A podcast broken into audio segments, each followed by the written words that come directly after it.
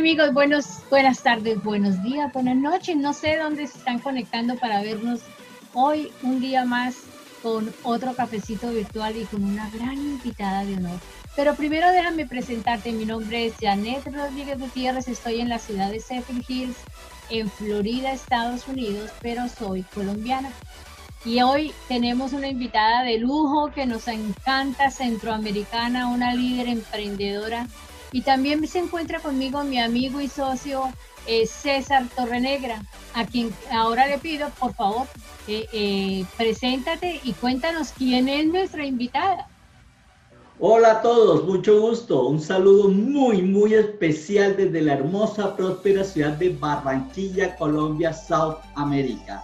De verdad que para nosotros es un placer tener en este cafecito en el día de hoy a Rosana, Rosana Mejía, una mujer emprendedora, una mujer súper espectacular que inspira, su historia de vida inspira a muchas personas y nos dio la oportunidad de poder tomarnos este cafecito virtual para que conozcamos algunas cosas importantes de su vida que realmente da nuevamente validez a nuestra tesis, que todos absolutamente tenemos el poder de hacer que las cosas ocurran.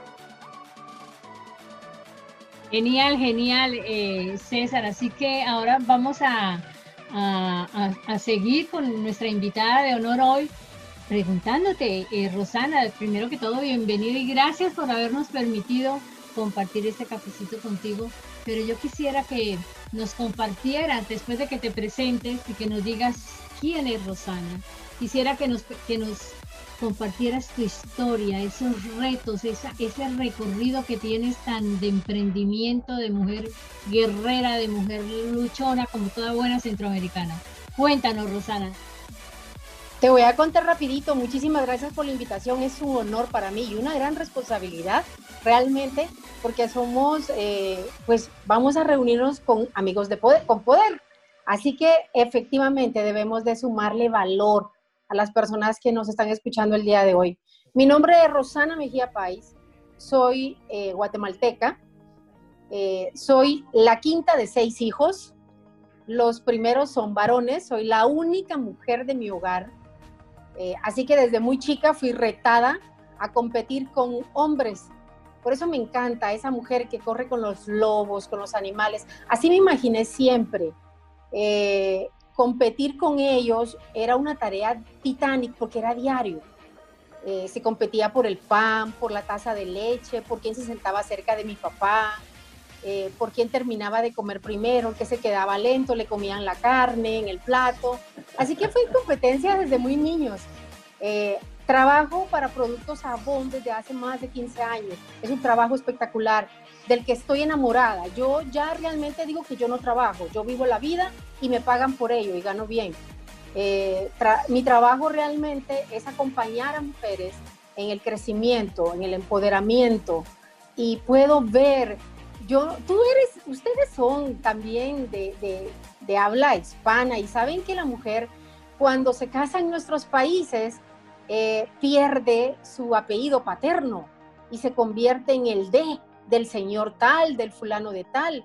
Incluso llegan a decir, por ejemplo, Rosana de Héctor, que es mi esposo, por ejemplo. O sea, mi mamá, la Chabelita de Huicho, o sea, de su propiedad. Cuando yo estaba chica, les tengo que decir que yo me rehusaba a ser propiedad de alguien.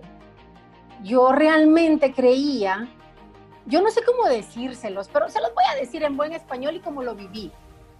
Yo me rehusaba a vivir bajo los principios y reglamentos de alguien y porque así debía de ser. Yo pensaba que mi vida era única y era extraordinaria. Y yo crecí escuchando a mi papá decirle a mi mamá, baje a la niña de esa película, porque esa niña está equivocada en la vida. Bájela de esa película porque ella vive en las nubes. Em, mi casa era mitad de block, mitad madera. Ya les dijéramos seis hijos, ahora ya murió uno, quedamos cinco. Em, se cocinaba con leña. Si ustedes viven en estos países, saben que en esos años se cocinaba con leña en algunos países. Y yo mantenía la puerta de entrada a mi casa cerrada. Sí, señor, cerrada con llave. Y mi papá decía, pero ¿por qué esta niña nunca abre la puerta?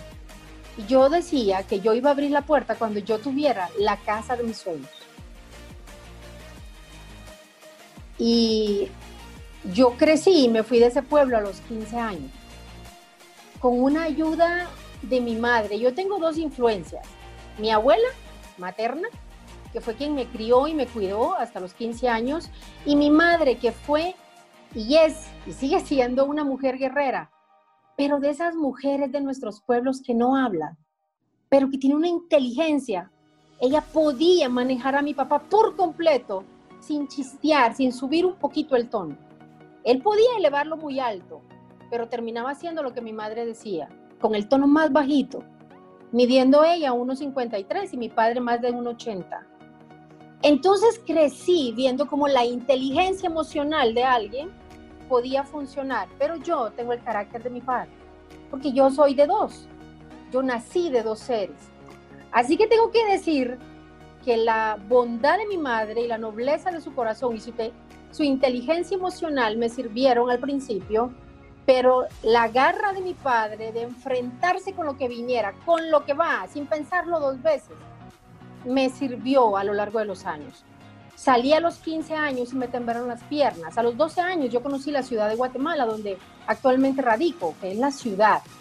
Eh, y a mí me encantó. Cuando yo entré, eran las 6 de la tarde, se encendieron las luces y yo veía para todos lados. Yo venía para hacer como pajecita de unos 15 años, que tú vas y cuelgas o llevas algo, ¿no? Y yo dije, aquí voy a vivir. Pero yo no conocía la cabecera de mi pueblo, porque yo nací en un pueblo, yo no conocía como la cabecera del departamento. Y efectivamente, eh, a los 15 años, yo convenzo a mi madre después del básico, porque para mi papá era que estudiabas y te preparabas para un buen matrimonio. ¿Sí? Tenías que aprender a cocinar, a planchar, a limpiar la casa, a ser hacendosa, calladita te veías más bonita. Y entonces yo, rehusada eso por completo, convenzo a mi madre que se juegue la lotería conmigo. Y le digo que me, que me saque del pueblo, que me ayude. Tengo que reconocer que en el camino eh, a esa edad uno no los veía como mentores. Pero mi director del instituto, don Salvador Alfaro Cuella, que a mí no se me olvida nunca el nombre, don Salvador Alfaro, cuando yo salí del básico me acerqué a él le dije, yo me quiero ir a Guatemala, pero quiero conseguir una beca. Pero no había internet, no habían correos, todo era por carta. Yo le agradezco a él porque sé que mandó tres cartas y fue muy honesto. Me encanta la gente honesta. Cuando toqué otra vez su puerta le dije, ¿usted supo algo de los colegios y me recibían? Y dijo, no, hija, no reciben para becas, no como tú quieres, porque yo quería que me pagaran la casa de huéspedes, donde iba a vivir y luego ir a estudiar o que me recibieran en un internado. Así no conseguí. Eh, pero estoy convencido que si hablo con tu mamá la puedo convencer. Y efectivamente, algo tuvo que ver él porque convencieron a mi madre y me sacó a escondidas. Me sacó, me llevó. Y entonces es, es contradictorio. La niña que mira, no salía ni al río del pueblo, mis hermanos iban a pescar y nadaban como se les daba la gana, eran unos peces ahí de un lado para otro. Y, yo no, yo no porque mi padre decía que la niña en la casa. Y mi abuela decía, cuanto menos te miran en el pueblo, más deseada eres. ¿Para qué creen ustedes? ¿Para el casamiento? Era guardada la niña, el casamiento. Y entonces mi madre inteligentemente, eh, antes de sacarme, me dio una vuelta por las aldeas del pueblo y dijo, ¿te gusta alguien del pueblo? Y yo dije, sí, me gusta uno que juega fútbol. Me llevó a la casa de él y me enseñó a su mamá haciendo tortillas a la orilla de la calle. Y dijo, bueno, pues si te casas, vas a venir a vivir aquí.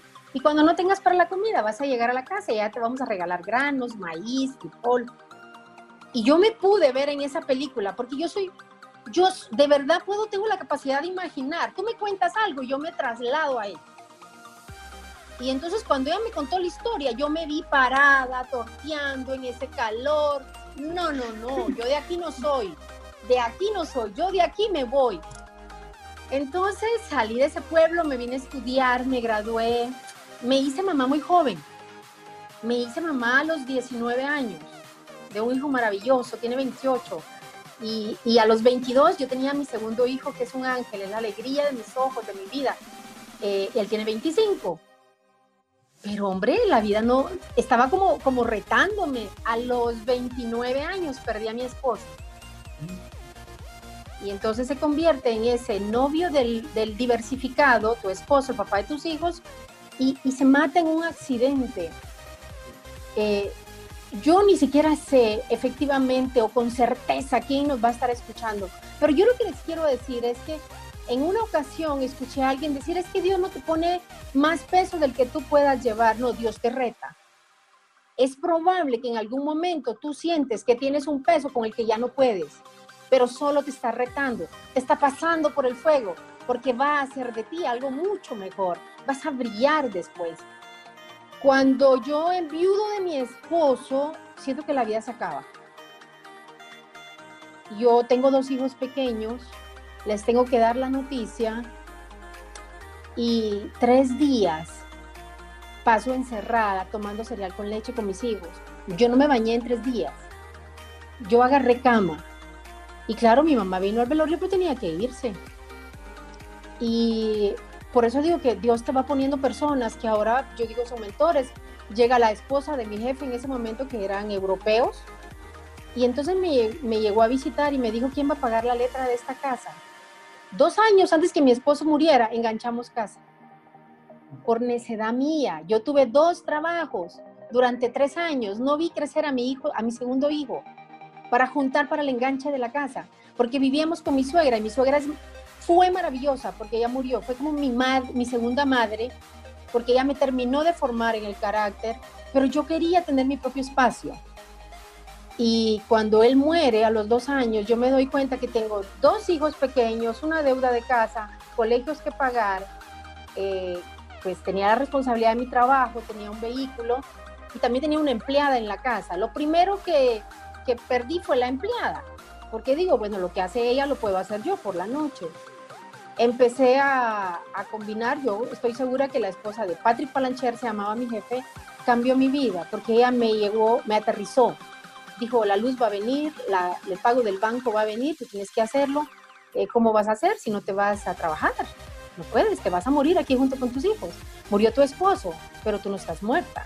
Tú tienes una oportunidad. Y yo me colgué de esa oportunidad. Yo realmente tuve la oportunidad de hacer eh, mi oración y decirle al Señor, si tú me dejaste aquí es para algo. Tengo una gran responsabilidad con estos niños. Y me los empecé a llevar al trabajo. Yo le vendía a una cadena de supermercados que luego le vendió la tienda a Walmart. Así que, pues, las tiendas de Walmart ahora, ¿no? Eh, y yo hacía mis rutas y yo por la mañana iba a dejar a mis hijos al colegio, comíamos en el carro porque nos íbamos de madrugada para no hacer tráfico. Este, los iba a dejar al colegio, pasaba por ellos, me los llevaba a hacer ruta, aprendí a jugar con ellos, porque mira, la vida a veces es tan difícil que uno no, uno a veces termina culpando, quejándose o tratando mal a las personas que dices que, que te inspiran y que por ellas trabajas. Tú, yo puedo ver a lo largo de los años, cuando trabajo con mujeres, que esos niños que dicen que son su motor son los que tienen los peores momentos de ellos cuando están explotando. No, significa que yo no lo pasé, claro que lo pasé.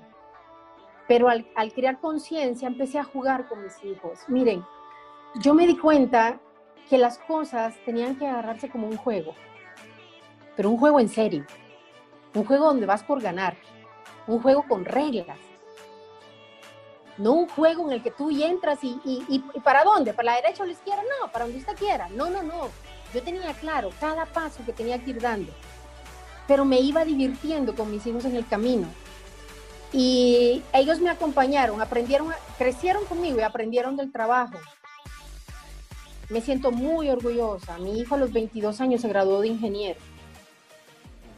Yo no me había graduado de la U, pero escúchenme, Janet y César, yo cuando a mi hijo le faltaba un año para graduarse, yo dije, no, yo retomo los estudios que en esta casa siempre se ha enseñado con el ejemplo. Y yo debo de ser la primera que trae el título a la casa. Y me debo de graduar con honores para pedirle honores a mis hijos. Es como solvencia moral, ¿no? tú haces.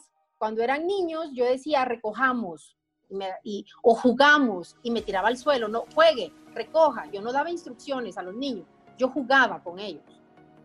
Porque entonces si yo daba tres muestras, ellos podían repetir la acción después de mí.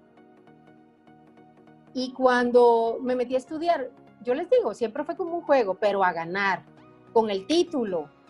Y cuando yo me, yo me gradué a finales de año y mi hijo se graduó en marzo, a unos meses después, y yo estaba muy orgullosa. Ahora, ¿será que trabajé todo este tiempo para los demás? Al principio sí. Era para que mi suegra estuviera orgullosa, mis padres orgullosos, mis hermanos orgullosos. Pero cuando tú trabajas para llenar las expectativas de los demás, no las llenas nunca. Nunca. Siempre va a haber un área de oportunidad. Siempre va a haber, eh, yo siempre lo tomé todo como una crítica constructiva. A mí nada de lo que dijeron los demás me partía en dos. Lo que me partía en dos ya había pasado años atrás. Era destettarme de mi madre y mi padre, era perder a mi abuela que me había formado, era perder a mi esposo. ¿Qué más me podía partir en dos? Que alguien me diera su opinión, la agradecía. Nada más eso, lo recibía como un regalo. Y entonces en esa, en esa parte de, mi vida pasa algo que, luego, luego me vuelve a marcar y es que después de que pierdo a mi esposo y yo sigo luchando, tengo a mi hermano que se vuelve el ángel de mi vida, se vuelve el padre de mis hijos, se vuelve el compañero deseado, ese que, te dice para dónde, cuándo y puedes opinar. Él te puede opinar, puedes pedir su, consentimiento, incluso para comprar un carro, para hacer cosas que, que yo era como muy alocada. Ay, quiero este carro y quiero esta casa y quiero esto y me metía muchas cosas al mismo tiempo. Y él se mata en un accidente. Y entonces cuando lo pierdo a él, y ahorita que estoy hablando con ustedes, digo, ah, hay algo que todavía debo de trabajar en mí ¿Por qué se los digo? Porque nosotros, pasados los años, y ves hacia atrás y dices, bueno, todo lo que pasé allá fue un aprendizaje, me está preparando para el futuro. Lo de mi hermano yo no lo tenía, nunca, nunca lo vi como, como y de esto voy a aprender. Yo sentí, esto me parte en dos. La pérdida de este hombre me parte en dos. Y pasado el tiempo me di cuenta que la partida de él fue el despertar y el nuevo comenzar de mi sobrino, los hijos de él. Eh, pude ver al hijo más pequeño de él, que dependía por completo, andaba de la mano de su padre todo el tiempo, del cinturón, hacerse hombre a muy corta edad, a, a manejarse por sí mismos. Cuando él murió, yo me los quedé, así como estos también vuelven, se, hacen parte de mi responsabilidad. Ya no tengo dos hijos, ahora tengo cuatro y tengo a mi cuñada, que debo ser el sostén de ella, la fortaleza de ella y, es, y es eso, tú no puedes ir por la vida pretendiendo ponerte todas las mochilas encima. Tú ya traes tu propia mochila, debes de lidiar con ese peso. En el camino ir tirando lo que ya no te suma. E ir sumando a los demás no significa que tú te cuelgues las penas de ellos, pero sí puedes sumar, si los puedes acompañar, si puedes ser parte del desarrollo. Bueno, Llego a Bonn y cuando llego a Bonn mi vida cambia. Pero yo les tengo que decir que desde muy niña yo aprendí que lo que tú piensas lo declaras, vives la emoción y las cosas pasan. El mundo confabula a tu favor. Si hay alguien que me está escuchando y dice, no, a mí no me salió, yo me he equivocado 10 veces, yo me equivoqué 20, si sale, Nunca deje de picar piedra, usted no sabe dónde está la piedra brillante. Total, total. Ese diamante por el que vamos puede estar a un hachazo, a, un pique de piedra. Entonces no hay que desmayar nunca, nunca. Si algo se quiere con todo el corazón, lo van a alcanzar. Eh, yo lo alcancé. Wow, wow, wow, excelente. Es que, es que prácticamente, fíjate que Tú nos has contestado dos preguntas en una. Y es increíble escucharte hablar tu historia porque muchas cosas, yo me sentía reflejada, ¿no? Me sentía reflejada y creo que muchos de los que te van a ver este video también se van a sentir reflejados en esa historia, porque de eso se trata, de ser, de ser una persona que estás, estás hablando de tu vida y de ese reto, de esa vida, que, de esas cosas que rompiste y que en lugar de hacerte caer más, te hicieron crecer y eres la mujer que hoy en día eres. Total, total. Esa fortaleza de carácter que se construyó día a día, año a año, segundo a segundo, hora a hora, por todos esos retos que tú dices que te puso la vida, pero que realmente eran retos que Dios te lo puso para que siguieras creciendo, para que siguieras creciendo. Y a propósito de crecimiento, ¿qué estás aprendiendo ahora? Mira, estoy maravillada. Yo en la búsqueda de mi crecimiento para darme con los demás, porque realmente yo empecé a buscar cómo crecer como persona cuando yo quería darme a los demás, cuando yo quería ayudar, acompañar y entender a muchas mujeres que pasaban por lo mismo. Yo he hecho de todo, César y Janet, de todo. ¿Sabe qué fue lo único que yo no hice? Fue prostituirme. Porque yo era muy delgadita, es que era muy delgadita, César. Mira, yo, yo hubiera sido curvilínea, al rato y me animo. Porque hubiera tenido, es un chiste, yo digo, hubiera tenido con qué, pero yo no tenía. Y eso es un chiste ahora, pero lo traigo a colación, porque cuando tú tienes un sueño y quieres algo, debes de saber qué, qué hay dentro de ti, qué tienes para alcanzarlo. Si no lo tienes, realinea tus objetivos. Si tú me dijeras ahorita, yo fui flor de la feria de mi pueblo, pero hoy no puedo ser la Miss Guatemala para ir a participar a Miss Mundo, no tengo la estatura, no tengo la edad. Es eso, tus sueños tienen que ser smart, de verdad. Sí, sí, sí. Porque entonces tú no te frustras, tú avanzas, tú vas avanzando. Y cuando hablo que hice de todo era, sé cocinar, sí, puedo cobrar por ello. Sé limpiar, sí, puedo cobrar por ello porque lo que yo ganaba antes de entrar a vos no me alcanzaba para crear a mis hijos.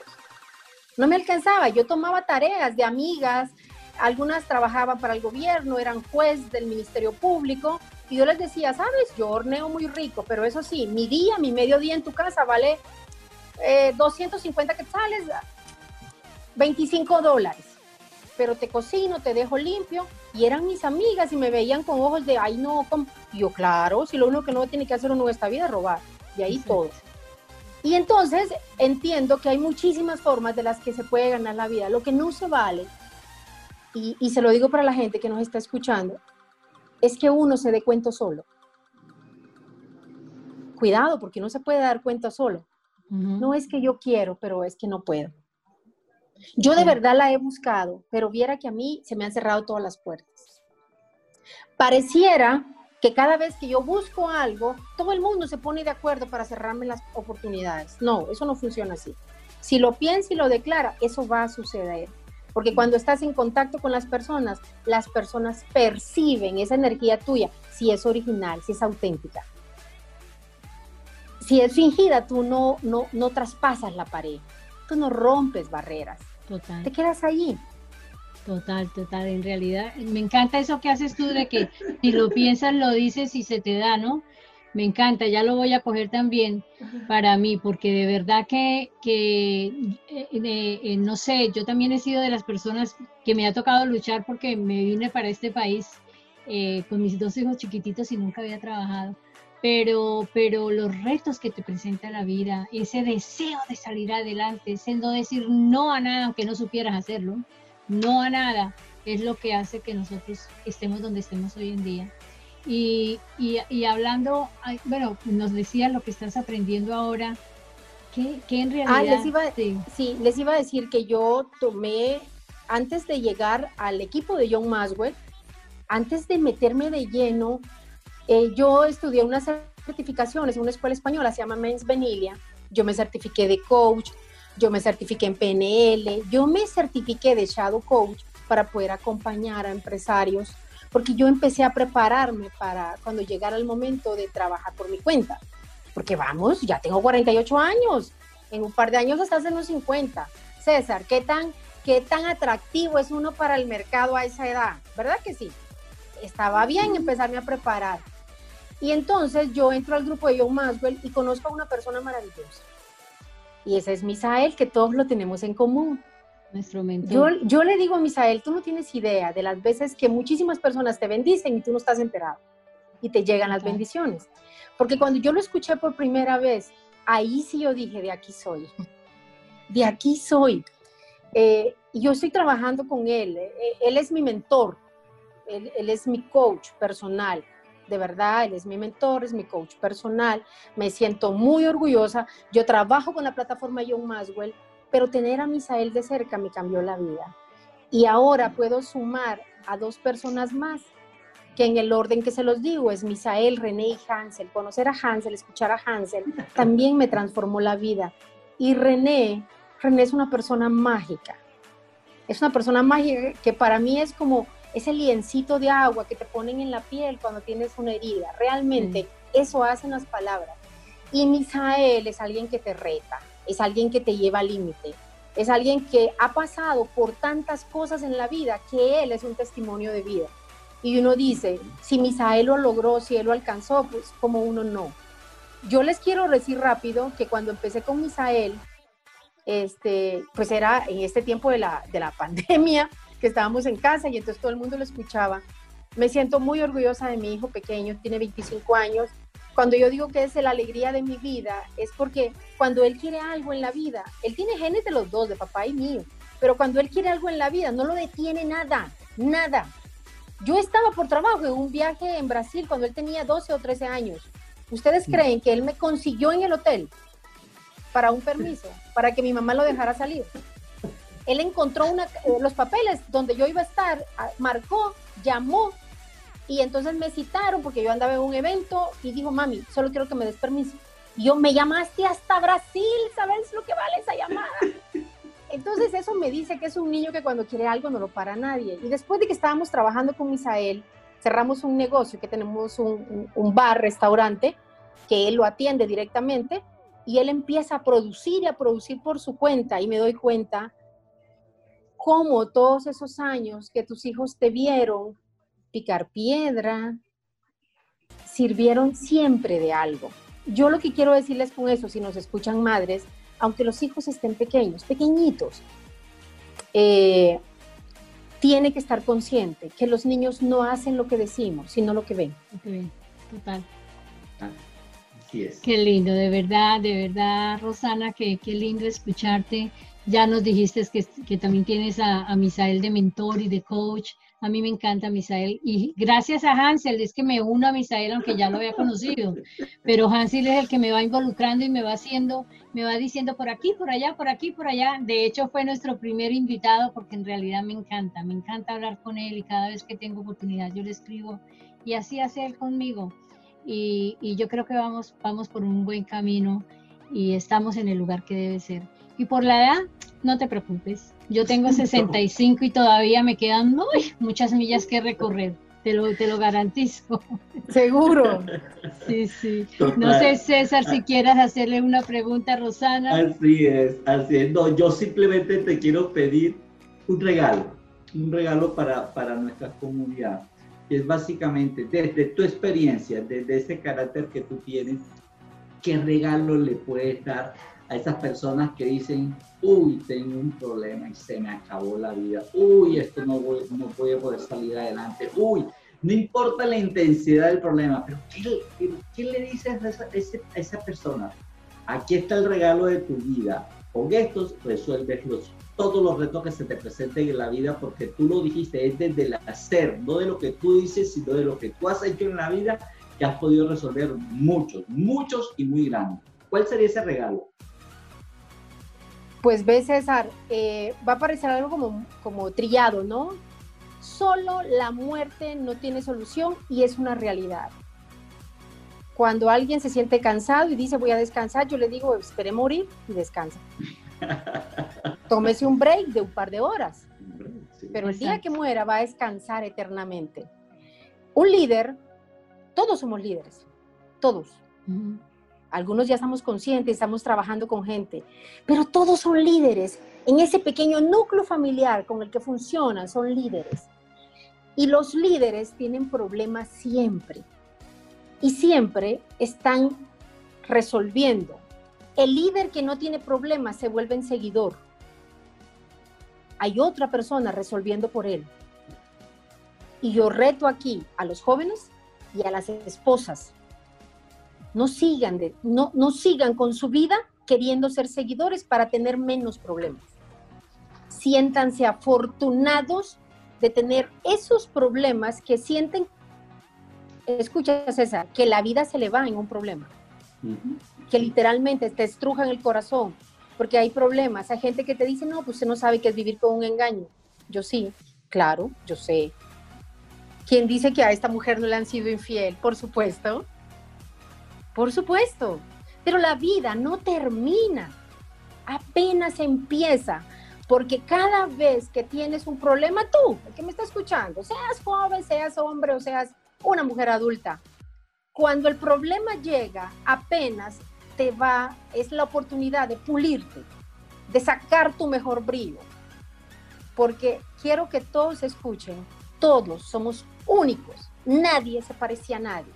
Yo no me parezco a César, ni me parezco a, eh, Yanele, aunque estemos en un programa yo no me parezco a Janet ni a César. Tenemos algo en común. Eso significa que tus problemas, aunque tú creas que todo el mundo tiene los mismos problemas, tú lo vives de forma diferente. Así que el regalo para ti que me estás escuchando, para los que están escuchando, es toma la vida como un juego, pero con sus reglas y juega a ganar. No juegues a perder nunca. Yo nunca jugué a perder y yo he ganado. Wow, qué lindo. Yo, te, aplaudo porque en realidad me has dejado así atónita. Excelente. Eh, sí, sí, sí, definitivamente, como siempre decimos nosotros, ese es el poder que nosotros queremos transmitir. El poder de, de enseñarle a la gente, de explicarle a la gente de que la vida es una y que las oportunidades son muchas, lo que tenemos es que aprender a aprovecharlas. No es quedándonos sentados en la queja, en el dolor, es que yo y si yo y... No, es acción, acción. Lo que tú dices, jugar el juego a ganar, ganar. Eso me encantó, de verdad que sí. Y yo quiero darte de nuevo las gracias porque ha sido una enseñanza muy linda la que hemos tenido hoy y esto es para repetirlo. Y un día queremos hacer un cafecito virtual con todos nuestros invitados. ¡Ay, qué rico! Manera de mesa redonda, discusión, qué sé yo, y lo vamos a hacer. Porque ese es el, ese es el, objetivo que nos tiene aquí hoy. Sí, Así que sí, amigos con poder. Sí, amigos con poder. Realmente ella es Rosana Mejía, alguien que nadie la bajó de las nubes. Afortunadamente, heredó la inteligencia emocional de su mami y el carácter de su papá, la cual Dios le regaló muchos retos en la vida y que por obra de su propio curva de madurez los ha podido superar con creces. Porque tiene una regla muy bonita, que es que juega y juega en serio, con reglas, se divierte, pero sabe que va es a ganar, nunca a perder que tiene un mantra muy hermoso. Si lo piensas, lo dices y por, lo, por tanto saldrá, será una realidad. Que ha sido modelo de sus hijos y que nos da un regalo. Da gracias a tus problemas porque tus problemas te llegan porque tienes diseño único y llegan es para que te pulas y te hagan brillar, para que te saquen brillo. Mil, mil gracias Rosana porque realmente ha sido una jornada maravillosa y aquí hay mucho, mucho, mucho poder en tus palabras y sé que nos inspira y nos vas a inspirar y vas a inspirar a muchas personas que de seguro te van a escuchar y te van a ver en este cafecito con poder.